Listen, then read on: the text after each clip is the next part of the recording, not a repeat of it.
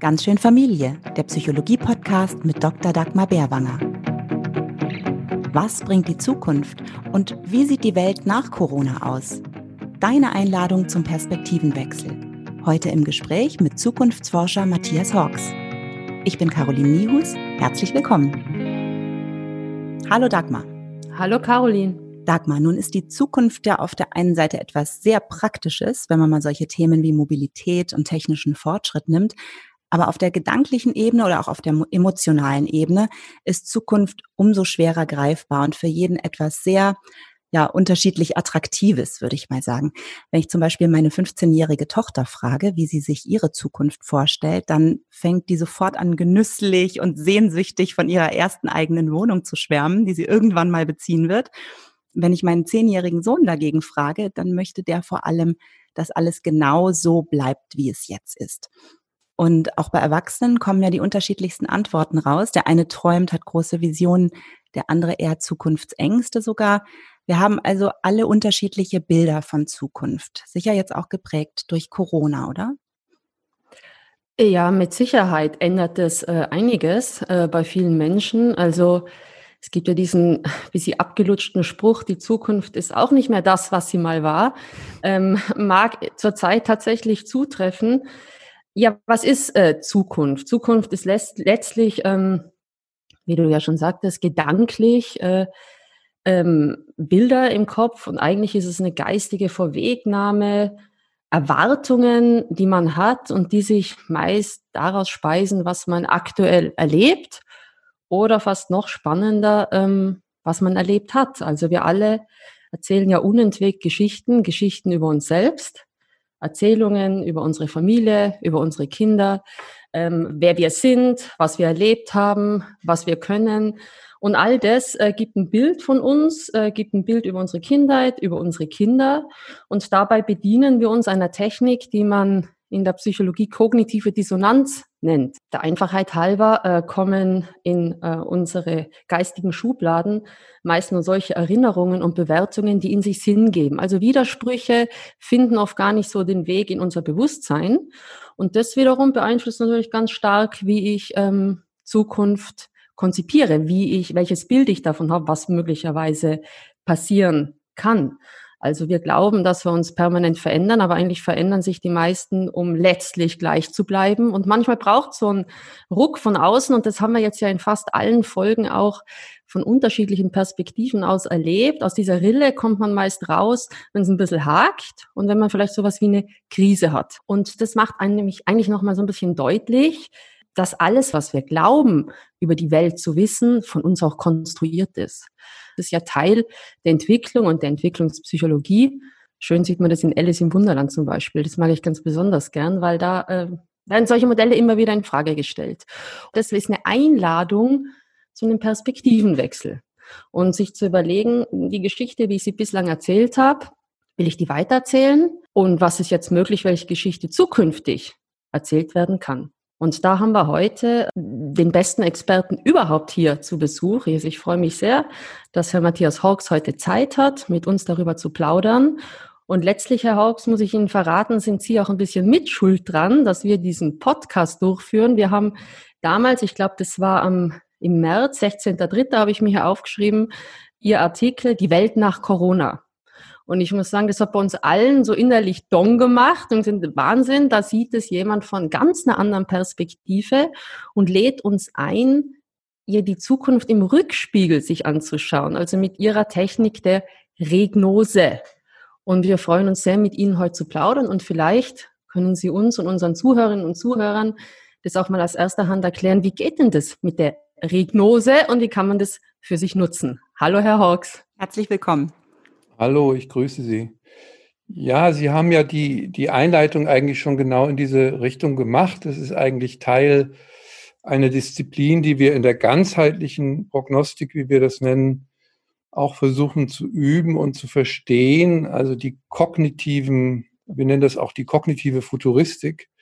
Also wie wirken Bilder der Zukunft auf uns zurück? Wie beeinflusst das Zukunftswesen Mensch? Wir sind ja von der Evolution her geprägte Wesen, die sich immer das andere vorstellen wollen oder können oder auch müssen. Wir können gar nicht ohne Zukunft leben.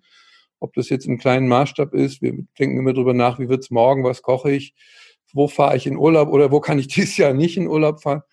Also der Mensch ist dauernd damit beschäftigt, Vergangenheit, Zukunft abzugleichen und sich daraus eben, wie Sie richtig sagen, eine Konstruktion seines Selbst zu machen.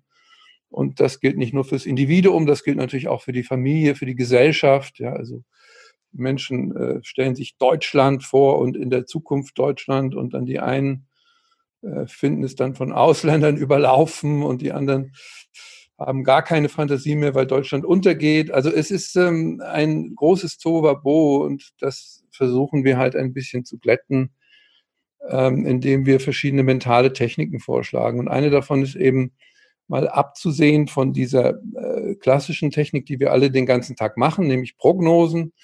Prognosen sind ja immer so, dass sie mit ihrem momentanen Wissen in die Zukunft schauen und da äh, verstehen sie oft nur Bahnhof, weil da haben sie keinen Zugang zu ihren instinktiven und zu ihren tieferen Gefühlen. Das ist dann auch oft beeinflusst von Medien, die uns von früh bis abends mit Schrecklichkeiten versorgen. Und äh, Mitte März war eben so eine Situation, wo alle Menschen in die Panik, in die Paranoia hineinschlitterten und dann habe ich einfach mal versucht, das so umzudrehen in, einer, ähm, in einem Experiment. Und gesagt, setzen wir uns in einem halben Jahr auf in ein Straßencafé in Deutschland und schauen auf uns selbst zurück. Wie haben wir uns verändert in dieser Krise? Was könnte sein? Was könnte sein, dass wir uns vielleicht auch gewundert haben? Und in diesem Begriff des Wunderns, da liegt ja auch was sehr Schönes, was Magisches. Aber das meint natürlich genau das, was Sie vorhin angesprochen haben. Ähm, äh, wenn unsere Erwartungen enttäuscht werden, also Enttäuschung, wenn Sie da einen Bindestrich reinbauen, dann hat das ja auch äh, unter Umständen eine befreiende Wirkung, ja, weil wir natürlich dauernd irgendwelchen Konstrukten hinterherlaufen, Erwartungen. Es muss so und so sein und wenn es dann nicht so und so wird, dann werden wir alle ganz panisch. Das zerstört zum Beispiel Familien am allermeisten. Ja. Es ist im Grunde genommen immer die enttäuschten Erwartungen. Und äh, wenn wir uns aber enttäuschen lassen, dann kann manchmal auch etwas ganz Fantastisches dabei rauskommen. Wir werden nämlich auch feststellen, dass nicht das, was wir immer befürchten, auch eintritt ja, und dass wir das Befürchtete auch selbst ja erzeugen. Das ist ja das, dieses wunderbare, diese Schleife der Zukunft.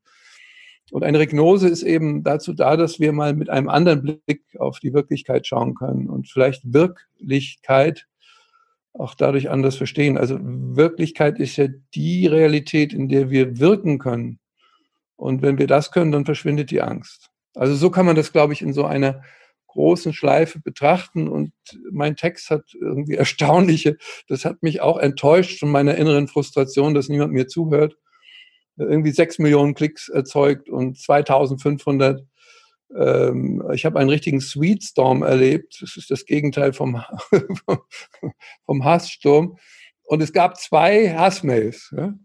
Die waren aber so unverständlich, dass sie sowieso nicht galten. Äh, und das erwartet man ja auch nicht. Ne? Also als Publizist erwartet man ja eigentlich immer nur, dass man unentwegt auf die Nase gehauen kriegt von all den Trolls im Internet. Und das ist schön, nicht? Also wenn man einfach erlebt, dass das äh, Leben einen auch nicht nur ins Negative enttäuschen kann, sondern auch andersherum. Wenn man den Sinn dafür verliert, verliert man seine Zukunft. Also ich glaube, dass es eine innere und eine äußere Zukunft gibt und wir die äußere aber auch nur verstehen, wenn wir unsere innere verstehen. Und das ist mein, eigentlich mein Lebensprojekt. Ich versuche das den Menschen ähm, äh, in, in so einer Schwingung nahe zu bringen. Ja? Ich kann es ihnen gar nicht beibringen. Es geht nur, wenn man das selber ein Gefühl für hat. Und vielleicht auch ein Gefühl bekommt für, und ich glaube, vielleicht haben Sie deshalb so eine hohe Resonanz, dass ich paradoxerweise trotz so einer vermeintlichen Krise plötzlich gefühlt mehr Möglichkeiten habe. Das ist das Paradox der Krise. Sie engt ja immer Möglichkeiten ein, dadurch eröffnet sie neue Möglichkeitsräume, weil wir uns auf etwas konzentrieren können. Das muss man natürlich immer dazu sagen, das konnten nicht alle in der Krise. Es gab auch viele Menschen, für die hat es die Welt weiter verengt. Aber es ist halt brutal. Solche Krisen decken auf, was ist. Also wenn Sie mit einem Partner in, eine, in einem Lockdown plötzlich zusammen in einer Wohnung hängen, äh, und vorher konnten sie immer wegrennen und aus in die Kneipe gehen oder wegfahren oder so. Das hat das einigermaßen die Partnerschaft aufrechterhalten. Dann ist das die Stunde der Wahrheit, nicht? Das ist mhm. Es hat ja eine sehr umfassende Entschleunigung stattgefunden. Also äußerlich natürlich, klar, durch den Lockdown, aber auch äh, bei vielen innerlich. Das haben Sie auch im Text so beschrieben. Bleibt das denn so? Oder anders gefragt, hat die Zeit der Krise bis jetzt ausgereicht, um nachhaltigen Perspektivwechsel zu bewirken? Also denken Sie mal an die richtig großen katastrophischen Krisen, der Zweite Weltkrieg. Das hat unsere Eltern und Großeltern traumatisiert, aber natürlich auch verändert. Das hat auch die Gesellschaft verändert. Also solche großen Impacts, solche tiefen Krisen, wie wir sie jetzt haben, die hinterlassen natürlich eine große Resonanz. Es ist interessant, dass alle diese Frage stellen. Menschen äh, verändern sich ja nur durch Erfahrung, oder? Und wenn diese Erfahrungen intensiv waren, dann wird man ein anderer Mensch. Das heißt, fokussieren Sie auch immer in Ihren äh, Büchern und nennen das ja, glaube ich, auch so ein bisschen die Mutter aller Zukunftsfragen. Was verändert sich über sich selbst hinaus eigentlich? Also ich denke übersetzt, was an Werten, an Einstellungen ähm, ist danach anders und viel spannender. Wie reflektiere ich das und bringe es in die Familie? Naja, also ich bin schon äh, als, als Soziologe und, und, und, und äh, sozioevolutionär denkender Mensch mein ganzes Leben lang damit beschäftigt, wie verändern sich Wertesysteme, wie verändern sich, also ich habe ein bisschen auch Familienforschung betrieben, habe auch mehrere Freunde im Bereich von Familienforschung. Also wir können ja verfolgen, wie haben sich Familienwerte und Einstellungen und Konfigurationen über die letzten 30, 40 Jahre verändert. Und ich war ja selber Teil dieses großen Aufbruchs in die, in die Individualisierungskultur der 70er Jahre in denen eben so das enge Kleinfamilienmodell massiv in Frage gestellt wurde. Ich habe äh, viele Jahre meines Lebens in Wohngemeinschaften gelebt und habe dann natürlich auch als Journalist und als Analytiker versucht zu verfolgen, wie, wie wächst das dann in die Gesellschaft hinein. Ne? Und äh, heute können wir eben von einer Pluralität von Familienformen ausgehen, dass es uns auch sehr schwer macht.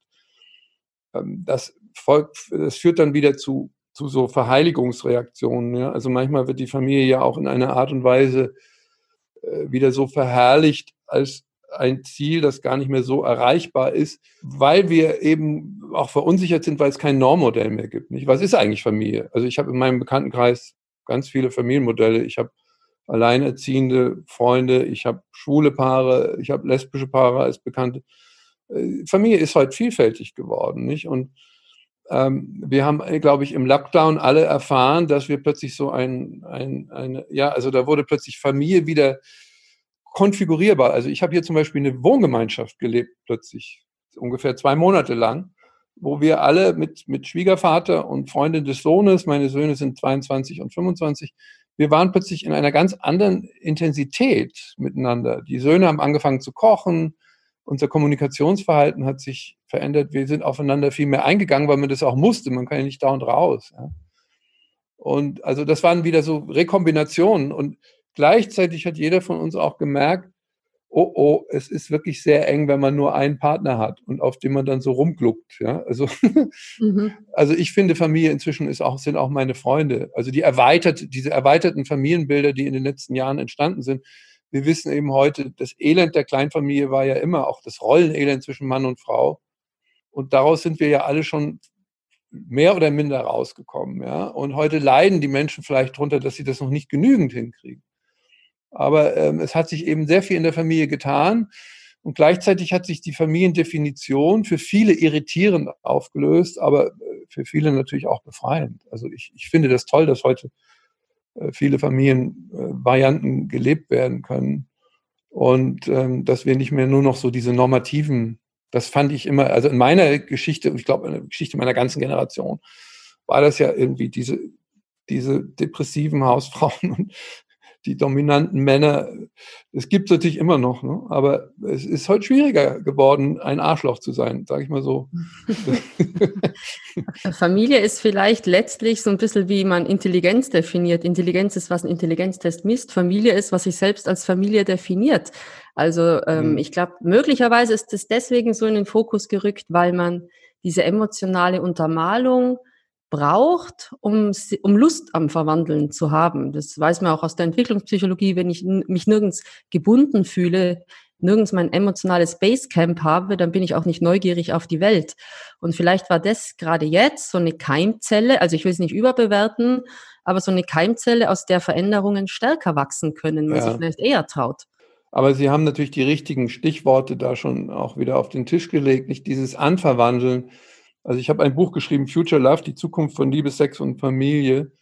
da war meine These eben, dass gelungene Familiarität immer auch in so einer Koevolution besteht, nicht? Dass man sich, aber das führt auch durch Krisen. Also Familie ohne Krise kann ich mir nicht vorstellen, ehrlich gesagt.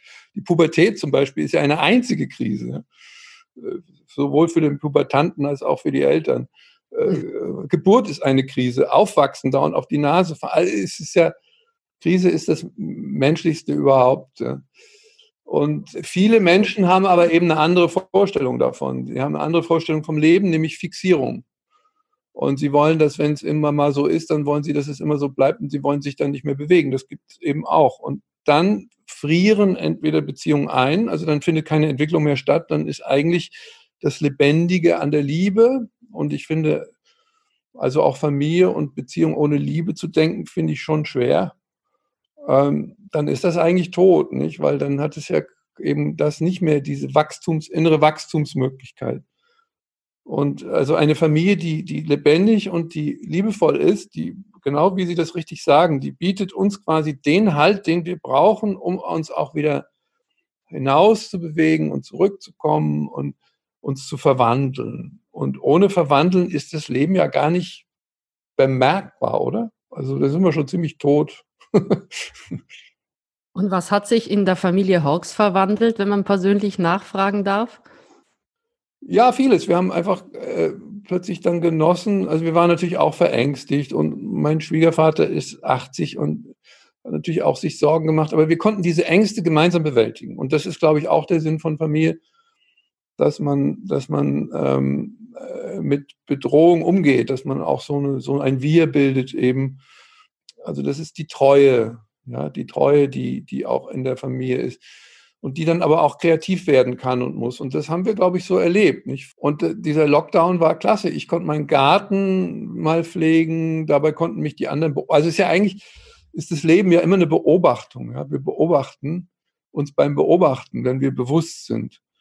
Und ähm, durch die Corona-Krise ist, glaube ich, sind, glaube ich, andere, ist, ist ja nichts weggefallen. Also es gibt immer noch alles, was es vorher auch gab. Aber wir beobachten es anders. Ja? Also auch vorher gab es Saufhähne im der Disco äh, ja, in, in Ischgl. Das hat nur keiner bemerkt. Heute betrachten wir plötzlich die Saufhähne in Mallorca ganz anders. Ne? Nämlich, also wir haben eine, wir distanzieren uns. Und ich glaube, das ist so, die Familien sind zusammengerückt und haben dadurch ihre Umwelt anders beobachtet. So. Oder sind auch mit Leid umgegangen. Das musste ja auch manchmal sein. Also natürlich in Italien mehr als bei uns, aber auch hier in vielfacher Form oder mit Stress. Und das sind natürlich, ja, das, da fordert uns das Leben heraus. Das ist, glaube ich, der Punkt. Und dann bewähren sich Familien oder sie tun es eben nicht. Sie haben ja angesprochen, es geht um Verwandlung oder ähm, zumindest die Bereitschaft einer lebenslangen Veränderung, Selbstveränderung. Wie gehe ich das denn ganz praktisch an? Ich merke, ich befinde mich in einer Krise. Ich merke, ich muss, muss vielleicht jetzt da diesem, diesem Wandel folgen, um da wieder rauszukommen und was Positives mitzunehmen. Womit beginnt man, um da herauszukommen? Grundsätzlich ist es ja so, wenn eine Liebeskrise oder eine Beziehungskrise auftritt, dann entsteht die immer aus einer Art von Selbstfremdblindheit. Also jemand äh, verkapselt sich in seine Ansprüche und Frustrationen und er ist nicht mehr bereit, sich zu öffnen. Ja? Und ähm, er macht den Partner zum Schuldigen seines eigenen Elends. Und, und das ist ja der Punkt, weshalb Beziehungen und Familien so scheitern, wenn, wenn, wenn einer den anderen, also wenn einer kein inneres Wachstum hat und dann muss der Partner alles liefern können. Ja? Liebe, Zuneigung, Sicherheit, alles gleichzeitig und möglichst noch Sex und Versorgung rund um die Uhr mit hedonistischen Ansprüchen. Und das geht schief. Ja? Also der Punkt ist erstmal, dass man aufhört zu denken, dass der andere verantwortlich sei für das eigene Elend. Und das ist eigentlich ein Differenzierungsprozess, äh, der, für die, der vielen Menschen ja fast widerspricht. Ja? Sie sagen, also wenn ich verheiratet bin oder wenn ich eine Familie habe, dann will ich mich doch nicht verändern, sondern dann will ich das kriegen, was ich will. Und das ist natürlich, ähm, ja, das ist riskant. Ne? Vielleicht gelingt es manchmal, dass es so ganz harmonische und friedliche Beziehungen gibt. Aber ja, also ich habe, das ist eben immer die Frage, sehen wir das im Zusammenhang mit Liebe? Und ich habe mal formuliert, äh, das war ein Spruch aus meiner revolutionären Jugend, der hing an der Wand eines guten Freundes von mir, der, mit dem ich äh, eine, eine wirklich tiefe Beziehung hatte. Und der hieß, Liebe heißt sich selbst verändern wollen. Und das ist schon ein sehr anspruchsvoller Satz. Aber äh, ich glaube, dass das auch ein Schlüssel ist äh, zu, zu, zu ganz vielen Dingen. Und auf eine bizarre Weise hat die Corona-Krise uns darauf dazu herausgefordert, uns selbst zu verändern und über uns hinauszuwachsen, über unsere Erwartungen. Nicht? Also wir erwarten, dass es alles immer weitergeht und dass immer alles reicher wird und wohlständiger und äh, dass es keine Krisen gibt. Und, ja, und dann sind wir furchtbar beleidigt, wenn das nicht der Fall ist. Sie finden in Ihren Büchern immer so einen schönen äh, Brückenschlag zu Geschichten und zitieren hier auch Solaris, äh, Stanislav Lem. Sagen Sie, wenn man was über die Zukunft herausfinden will, braucht es eigentlich Spiegel.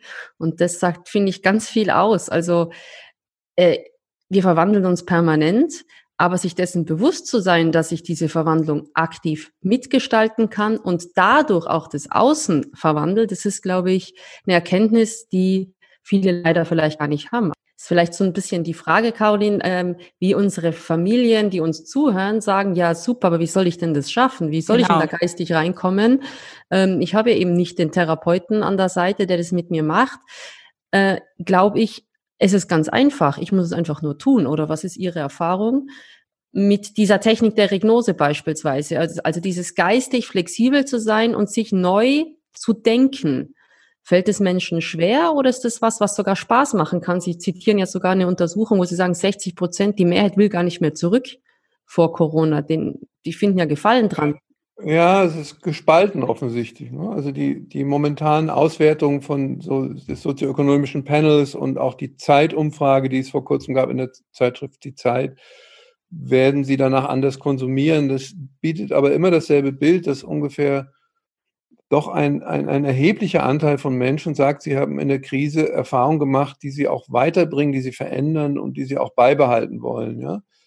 Nicht alle, es gibt dann wieder den Gegenteil, der sagt, ich bin eigentlich nur beschädigt worden und äh, ich will, dass das am liebsten gar nicht geschehen wäre. Und so ist das ja auch in unserem Mind, glaube ich, dass wir immer, immer auch so eine beleidigte Form haben. Und dann gibt es natürlich letztendlich ist es, ist es nur, also wenn man das Gefühl hat, man kann sich selbst nicht spüren oder man hat diese Selbstwirksamkeit, das ist ja, glaube ich, ein Schlüsselbegriff. In der modernen Welt brauchen wir mehr denn je Selbstwirksamkeit, weil wir leben in einer individuellen Welt, wo, da brauchen wir Eigenkompetenzen. Ja? Und das ist natürlich ein, ein riesiger kultureller Anforderungsstress auf uns. Ja? Früher waren die Leute in, in Rollen und Traditionen gebunden oder in Glaubensformen. Ja? Und die, die, sie sehnen sich ja auch immer wieder dahin zurück. Ja. Wir sehen uns ja immer auch ins Totalitäre, das sieht man ja am Populismus. Aber im Grunde genommen sind das immer nur Verhärtungen im Leben, Enttäuschungen, die man nicht wirklich sich hat enttäuschen lassen, Trauerprozesse, die man nicht getrauert hat, ähm, äh, Verbitterung, frühzeitige Veralterung. Und die machen es unmöglich, dass man, dass man dieses Gefühl von, von ich bin in der Welt und ich bin mit mir hat. Äh, und das ist, manchmal hilft nur eine Krise, die einen durchrüttelt. Und manche Leute wollen es einfach nicht. Warum soll ich das auch? Bin ja blöd, ja. Also ich, mir ist an mir. Also ich würde das auch gar nicht als Anspruch unbedingt stellen. Ja. Vielleicht, es ist halt schade, wenn man in, in seinem Leben diese Potenziale, sich zu verwandeln ins Zukünftige, ähm, dann, dann lebt man natürlich auch oft in einem Universum von Angst, weil dann ist das Leben ja nur von Verlusten geprägt. Ja, man verliert dann immer mehr Sicherheiten. Weil die Sicherheiten kann man ja nicht finden, indem man was festnagelt, indem man Partner an die Wand nagelt oder die Kinder zu Hause festnagelt oder sie überkontrolliert. Aber das sind dann die typischen neurotischen Reaktionen drauf. Ja? Also ich, ich, ich glaube nicht, dass man das so einfach als, als, als Ratgeber machen kann, das kann man nur zwischenmenschlich spüren. Ja? Man braucht, wenn man sich seinen Freunden öffnet. Ich habe das so oft erlebt, dass Menschen sich verengt haben und so zukunftslos geworden sind und ich habe keine Perspektive mehr. Das ist eigentlich eine Depression. Und geöffnet haben sie sich immer nur, wenn sie sich verliebt haben.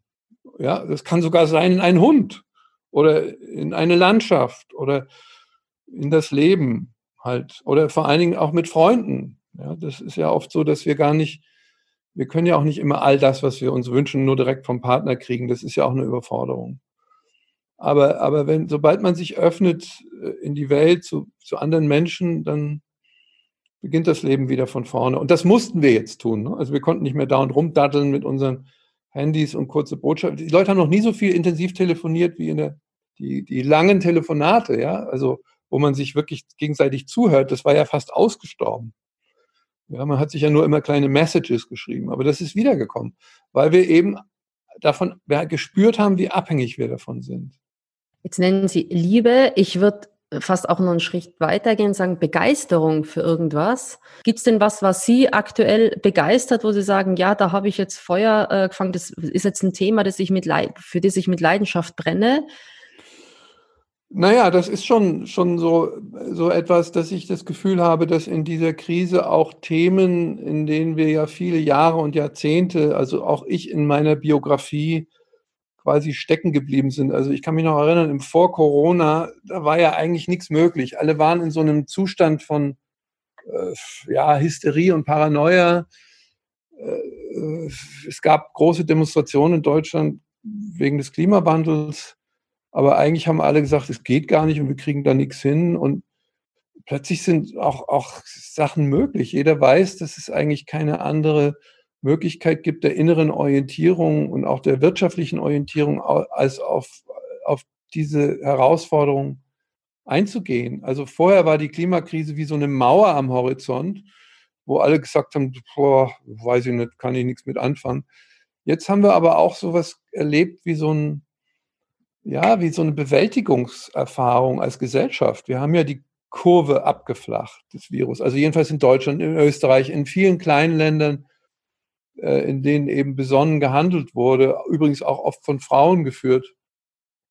Und das setzt so Energien frei. Ja. Es, es, es lockern sich plötzlich Dinge. Also auch ins Schreckliche. Ne? Also ich glaube, Amerika rutscht wirklich in so eine, in so eine ganz tiefe äh, Katharsis. Amerika muss sich neu erfinden. Und so ist es auch oft mit Paaren, mit Familien, die müssen sich neu erfinden.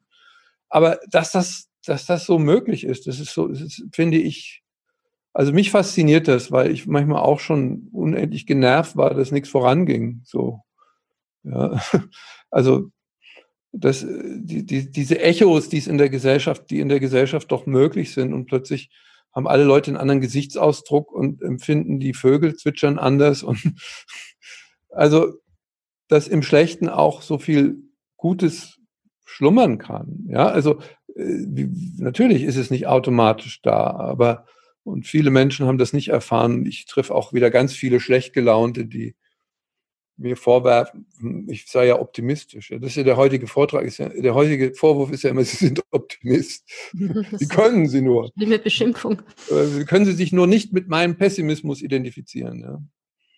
Soweit sind wir schon, ja. Aber jetzt hat sich da was, hat sich da schon was, was geändert. Also ich bin, Feuer und Flamme. Ich lese so viel und denke so viel und erkenne so viel wie noch nie. Das war so mein, meine Regnose in dieser Krise ein bisschen. Und ja, und natürlich mit der Familie wieder näher zusammen zu sein, das ist schon auch toll. Welches Rüstzeug halten Sie denn für das, das Wichtigste, das Kinder und Jugendliche brauchen, um gut in die Zukunft gehen zu können. Also Sie haben ja gerade schon von Offenheit gesprochen, Veränderungswille. Ähm, was ist, was ist die Grundsubstanz davon? Also das ist, glaube ich, ganz einfach zu benennen. Bejahung. Ja? Also der Mensch ist eben ein Wesen, der das unfertig geboren wird und das eben unfassbar sozial und gleichzeitig unfassbar individuell ist. Und ähm, das bei, diese Dualität des Menschen drückt sich ja in der Familie aus. Ja, in der Familie sind alle eigentlich extreme Einzelwesen. Das ist ja irre, also wie unterschiedlich Menschen gerade in der Familie sich ausformen, ja? gerade weil sie es können, weil sie eben diese Gebundenheit haben. Also Bejahung ist der entscheidende Punkt. Und bejahen kann man aber einen Menschen nur, wenn man sich selbst bejaht. Also wenn man sich selbst aus seinen Traumata und seinen Verwerfungen befreit ähm, und, und ähm, sonst, äh, sonst wird man neurotisch, nicht? Also wir haben ja eine, eine große Tendenz in der Familienpädagogik oder in der allgemeinen Pädagogik. Deshalb bin ich auch immer so vorsichtig mit Ratschlägen, weil die haben manchmal so viralen Charakter. Und wenn wir uns dieses ganze Helikopter-Parenting heute anschauen, also diese Überbevormundung und Überbehütung, die aber so narzisstische Züge annimmt. Ja? Also das Kind als Projekt der eigenen äh, Sinnstiftung, weil man irgendwie das Gefühl hat, das Leben sonst zu verfehlen, das ist schon sehr bedenklich. Und, und deshalb braucht man natürlich auch so eine inneres, innere Stabilität, wenn man, wenn man äh, dann so quasi seine Kinder nicht überfordern will, wieder in die andere Richtung, ja, in die Überbehütung. Also ich glaube so, wir haben mit unseren Kindern immer versucht, so etwas wie wohlwollende Vernachlässigung zu praktizieren. also wir haben immer beobachtet und wie geht es euch denn und macht mal und wenn, man, wenn die mal auf die Nase gefallen sind, dann war das eben so. Da steht eben viel Weisheit drin, weil ich glaube, Menschen sind, aber wir haben natürlich auch in unserer Familie erlebt, was fast alle in unserer Kultur erleben, nämlich, dass man eigentlich, um Kinder zu erziehen, ein Dorf braucht. Und äh, in einem Dorf kann man die Kinder eben auch mal lassen. Also dieses, dieses auch diese gleichaltrigen Rudel, die es halt äh, früher gab, das hat schon auch was, was sehr Seelenreiches. Und also ich, ich finde auch, ähm, also es gibt ja jetzt auch einen Trend für Ältere wieder in Wohngemeinschaften zu ziehen. Und ich glaube, wir müssen auch nochmal über unsere ganzen Lebensformen überprüfen. Ja. Ich war gerade in so einem Coworking, äh, Co-Living-Projekt ähm, in Zürich mit 2500 Bewohnern ein paar Tage verbracht. Und das war eben interessant, wie sich da Sozialstrukturen wieder wie in Dörfern entwickeln. Ja. Also wo die Älteren auch mal auf die Kinder aufpassen, der Nachbarfamilie. Und also äh, so dieses, dieses, diese Einzelerziehung ist es halt nicht. Ne? Also wir sind tribale Wesen. Wir sind, wir sind immer organisiert in, in, in, in, in genetischen Gruppen, die aber wiederum Teil eines Stammes sind. Und das müssen wir auch in der modernen Welt, glaube ich, müssen wir das wieder abbilden, auf eine moderne Form. Aber wenn Sie jetzt ähm, gedanklich rückblicken, die Kinder, die jetzt in dieser Corona-Zeit groß werden, die werden erwachsen, ähm, werden die bestimmte Merkmale haben, die äh, aus dieser Corona-Zeit heraus erwachsen sind? Und welche Chancen haben wir jetzt, diese Kompetenzen und Merkmale als Eltern zu stärken? Ich glaube, dass eben so ein paar Übersteigerungen, die in den letzten Jahren so entstanden sind, so gesellschaftliche Hysterisierung, das fängt ja beim Populismus an äh, und hört eben bei den Hysterisierungen von Familienüberansprüchen äh, nicht auf also so die, diese nervöse Erwartung, dass alles immer sich steigern muss und gleichzeitig aber natürlich die Ahnung, dass das schiefgehen muss. Und der Virus hat ja wirklich so gesagt, also jetzt mal Schluss, ja. so. Und das war so ein, so ein Signal am Horizont und äh, da, wo die Familien gut reagiert haben, und das haben sie ja überwiegend, ähm, da ist im Grunde genommen auch Bewältigung entstanden und das kann uns vielleicht so ein bisschen auf den Teppich holen. Also die Hoffnung wäre, dass es eine etwas realistischere Generation dadurch entstehen könnte, äh, die jetzt nicht all die Übersteigerungen, die wir immer im Leben so mit uns rumschleppen, ähm, dann perpetuieren. Ja? Also das ist vielleicht auch ein bisschen Nüchternheit, vielleicht auch ein bisschen, also es gibt schon auch einen Hang zu großflächigen narzisstischen Krankheiten. Ne? Das ist schon so.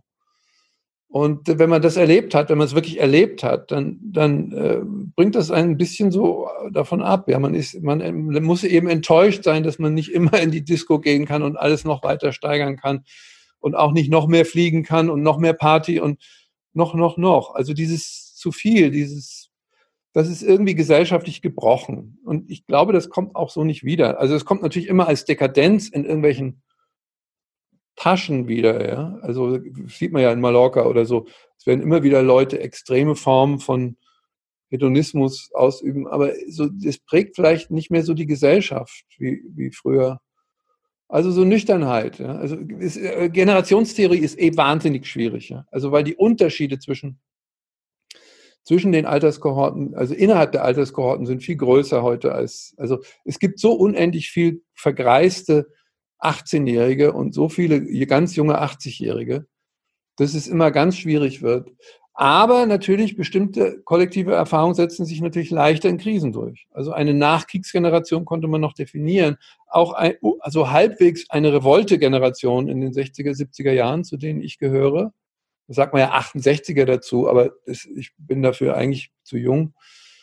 Ähm, da konnte man es noch so ein bisschen, aber heute ist es wahrscheinlich schwierig. Ich kann mir sogar vorstellen, dass der intergenerative Zusammenhang in dieser Krise eher gewachsen ist. Es ist ja auch ein neuer sozialer Kontrakt entstanden. Also vorher war es ja so, dass die Jüngeren oder ein Teil der Jüngeren gesagt hat, liebe Ältere, wir laufen hier auf ein Problem zu mit unseren Lebensformen.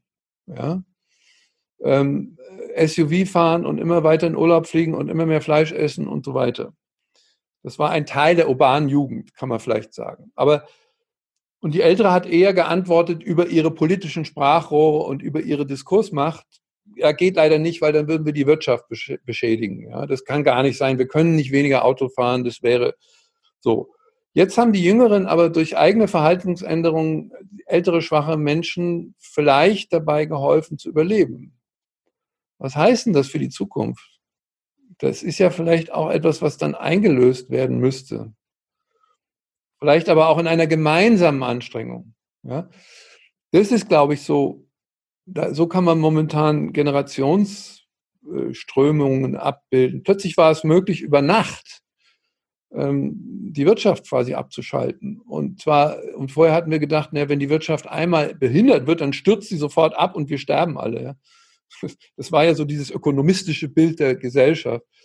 Jetzt machen wir eine ganz andere Erfahrung. Wir, sind zwar mitten in einer Wirtschaftskrise, aber wir sind immer noch nicht gestorben.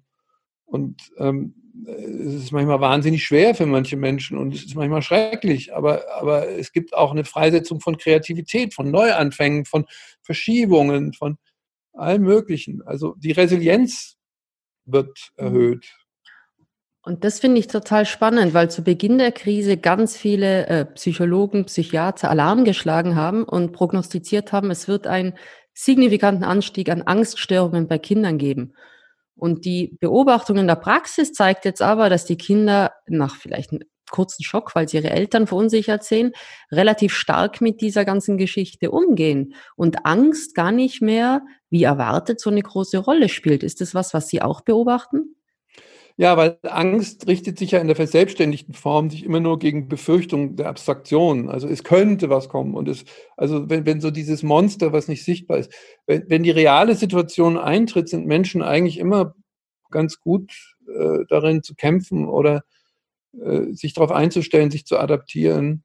Ähm, ich glaube, wir sind eher in so einem Gespensterwald unterwegs in der modernen Gesellschaft. Ja, wir, wir, wir treiben unentwegt Befürchtungen durch unsere Kultur Steigerungen, Hysterien. Die, das mediale System, was uns umgibt, ist ja extrem erregungsorientiert.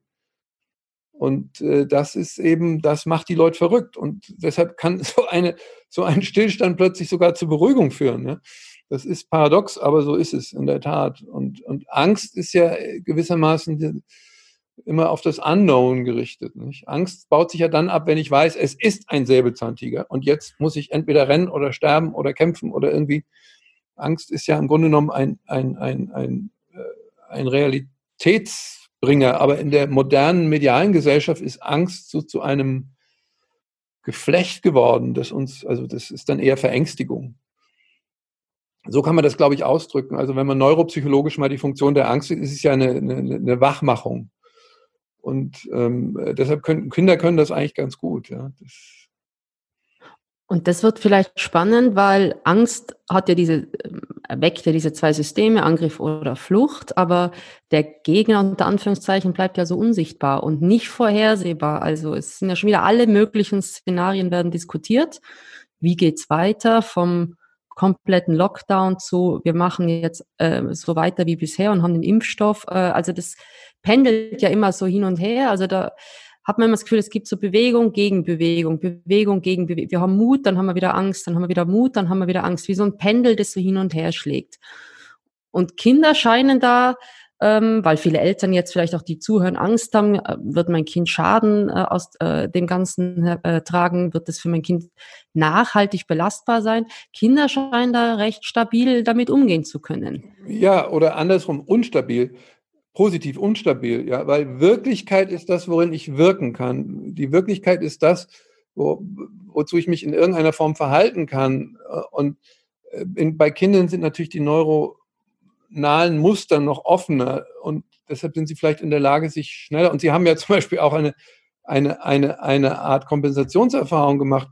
Also ich habe das in den Familien, mit denen ich so hier umgehe, mit Kleinkindern immer erlebt, kleineren, also so, so ich sag mal von, von zwei bis zwölf. Da sind die Kinder ja unfassbar dankbar, wenn die Eltern mal konzentriert dauernd da sein müssen. so, das ist ja, unser Leben ist ja so ein, ein Kämpfen um Aufmerksamkeit geworden. Und äh, das, das erzeugt dann natürlich wiederum eine neue Sicherheit. Ja? Also wenn, wenn, wenn der Papa kann gar nicht anders als von früh bis abends basteln. Ja? Das habe ich mir immer von meinem Vater gewünscht. Der war immer nie da. Und so, das kennen ja viele. Insofern gibt es da auch wieder dann Vergewisserungen und dann bin ich in einer Wirklichkeit, mit der ich eigentlich umgehen kann, die auch überschaubarer ist. Und, und so, so fügt sich das, glaube ich, zusammen. Also, dass die Kinder eben diese innere Flexibilität vielleicht mehr haben. Und ich meine, man muss auch sagen, wir haben ja im gewissen Sinne in, in diesen ganzen Schrecklichkeiten auch Glück gehabt, weil es ist ja kein, keine Apokalypse wie, also wenn man mal eine wirkliche Naturkatastrophe gerät oder in einen Krieg, dann weiß man, was, was es da noch für Unterschiede gibt.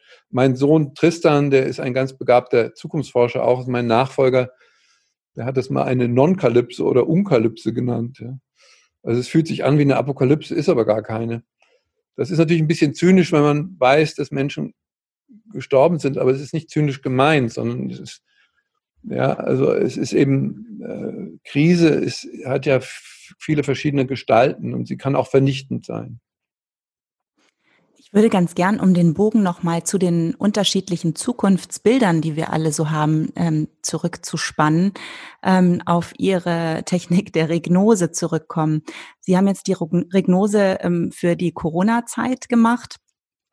Denken Sie, es ist auch sinnvoll, eine ganz persönliche Regnose zu ziehen für jeden? Also, dass er sich einmal in diese Perspektive der Regnose versetzt und sich seine Zukunft so ausmalen kann in einem realistischeren oder vielleicht sogar positiveren Sinne, als immer nur von diesen äh, prognostischen Angstbildern auszugehen?